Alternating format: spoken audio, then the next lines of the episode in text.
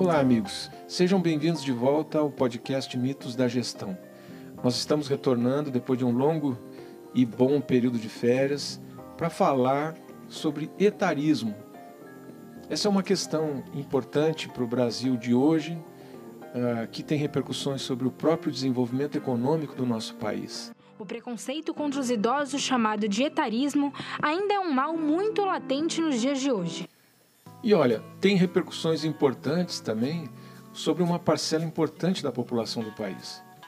Veja, dos cerca de 210 milhões de habitantes do Brasil, quase 38 milhões de brasileiros eh, estão na faixa dos 60 anos ou mais. E veja, desde o ano passado, quando nos vimos envolvidos nessa névoa fria da pandemia do coronavírus, o que nós vimos foi um novo tipo de estigmatização das pessoas mais velhas. A criação e a imposição de um estigma é um sistema que encontra diversos usos em diversos campos da nossa sociedade, com efeitos mais evidentes e bem conhecidos é no mercado de trabalho mesmo. Para entender esse sistema, é preciso que o examinemos pelos seus processos: rotulação, atribuição de estereótipos, perda de status social e discriminação. O estigma, sempre que aplicado a indivíduos ou a grupos de indivíduos, vai envolver esses processos. Elabora-se um rótulo e o aplica a alguém. O rótulo é colado na pessoa e, a partir do momento da rotulagem, o sujeito passa a ser definido como tal, a partir do seu próprio rótulo de escritor. Né, as pessoas idosas têm muita coisa para trocar. Este rótulo, por sua vez, está ligado a determinados estereótipos que são socialmente promulgados englobando um conjunto específico de cognições sobre os sujeitos aos quais o rótulo se refere.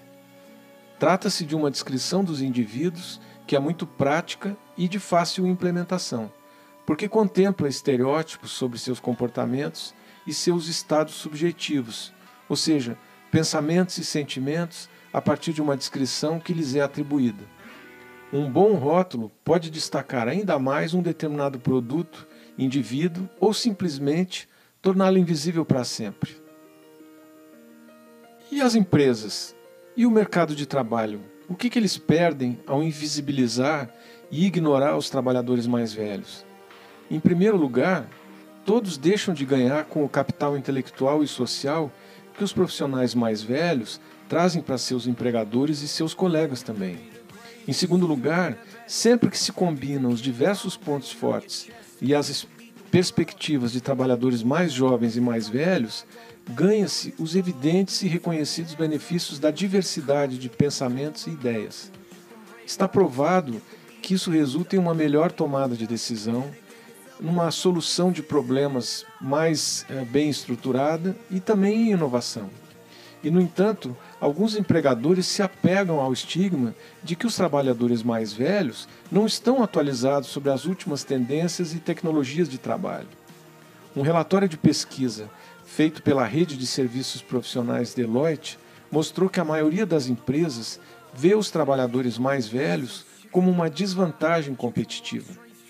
Embora nem todos saibam, incluindo nesse desconhecimento os empregadores, a inteligência cristalizada, ou seja, o conhecimento que resulta da experiência e da especialização, são importantes para o trabalho, aumentam à medida que envelhecemos, criando um efeito positivo no desempenho do trabalho. É. Gente velha é um perigo. Morre por qualquer coisinha. O conhecimento e a experiência que os trabalhadores mais velhos adquirem com o tempo permite que vejam padrões importantes com base nas suas experiências anteriores. E se isso por si só não for suficiente, os profissionais mais velhos também trazem consigo um imenso capital social, por meio das conexões que construíram ao longo do tempo. Pense nisso.